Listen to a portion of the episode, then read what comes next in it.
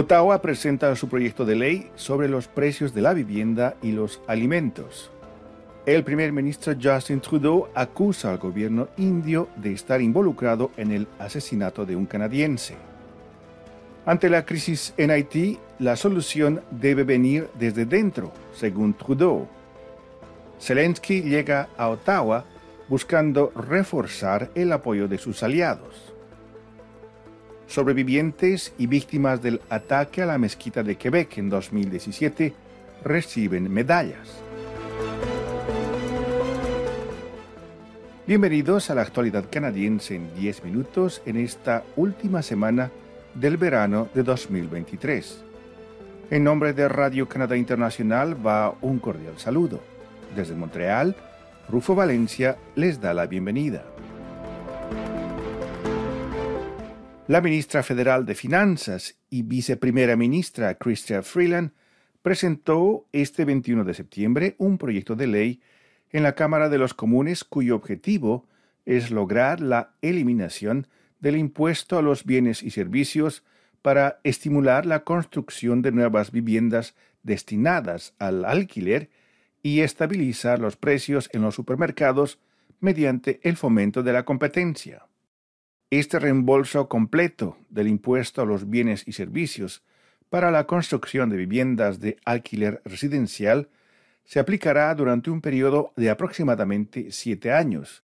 La propuesta legislativa del gobierno liberal, presentada este jueves, también incluye modificaciones que buscan otorgar mayores poderes a la Oficina de Competencia en particular para investigar a aquellas industrias que participan en sistemas de competencia desleal, por ejemplo en casos de fijación de precios abusivos o aumentos de precios. Están escuchando La actualidad canadiense en 10 minutos, un podcast de Radio Canadá Internacional. El primer ministro de Canadá, Justin Trudeau, acusó al gobierno de India de estar detrás del asesinato de un ciudadano canadiense cometido en suelo canadiense. El canadiense Hardeep Singh Nijjar fue mortalmente baleado frente a un templo Sikh en la ciudad de Surrey, provincia de Columbia Británica, el pasado 18 de junio. Nijjar, partidario de una patria Sikh en forma de un país independiente, Jalistán, fue declarado por el gobierno indio como terrorista y acusado de liderar un grupo militante separatista, algo que sus partidarios han negado. Trudeau declaró que el aparato de seguridad nacional de Canadá tiene razones para creer que agentes del gobierno indio llevaron a cabo el asesinato de este ciudadano canadiense, quien también sirvió como presidente del templo Guru Nanak Sikh Gurdwara de Surrey.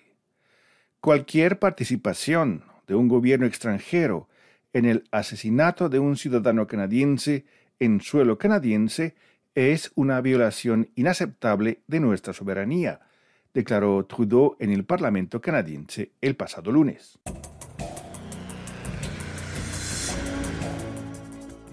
El primer ministro canadiense Justin Trudeau cree que una solución duradera a la crisis en Haití tendrá que venir del propio país y que el gobierno interino de Ariel Henry debe conseguir más apoyo para promover el éxito de una posible intervención multinacional.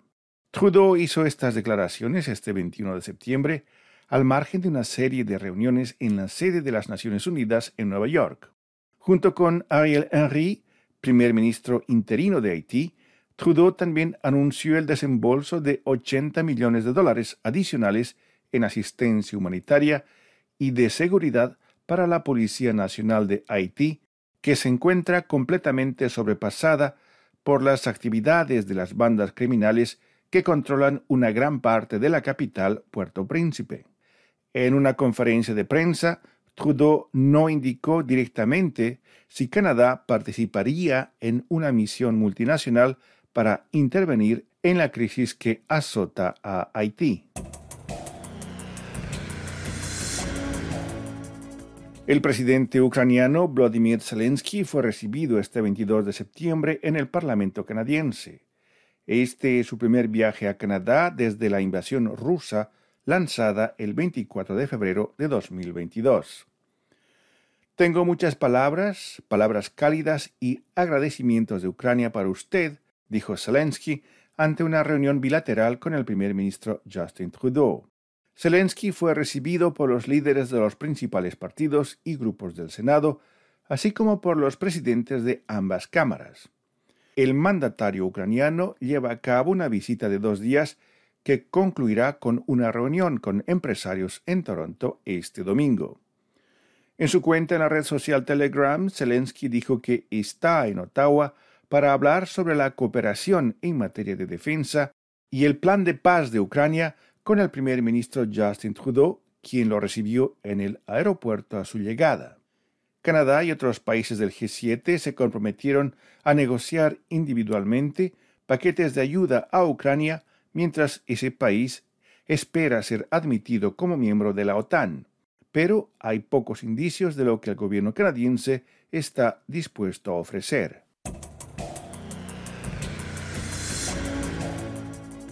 Cuatro sobrevivientes del ataque a la mezquita de la ciudad de Quebec en 2017 que intentaron detener a un supremacista blanco armado hicieron parte de las 34 personas que recibieron este 19 de septiembre medallas en reconocimiento a su valentía otorgadas por la gobernadora general de Canadá, Mary Simon. Uno de los hombres que murió en el ataque fue honrado póstumamente. Las medallas están reservadas para los canadienses que arriesgaron sus vidas para salvar a amigos, familiares o incluso desconocidos.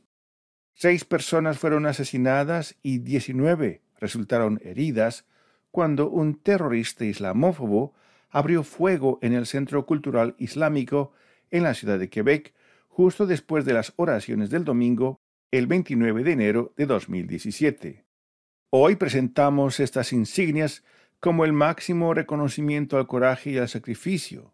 Hoy rendimos homenaje a sus acciones valientes y desinteresadas, declaró la gobernadora general de Canadá, Mary Simon. A continuación, nuestra colega Paloma Martínez nos da algunos detalles sobre los reportajes de la semana. Bienvenida, Paloma. Hola, ¿qué tal, Rufo? Esta semana mi colega Gabriela Aguzzi y yo les presentamos tres reportajes. El primero trata sobre la regularización de los migrantes sin papeles. Miles de personas manifestaron el domingo pasado en 15 ciudades canadienses para lograr la regularización de los indocumentados. Pues como sabes, tenemos años pidiendo el estatus de residencia permanente para todos, pero Hemos también estado pidiendo la regularización, que es específicamente para personas indocumentadas que viven aquí en Canadá. Son más de medio millón de personas viviendo sin estatus.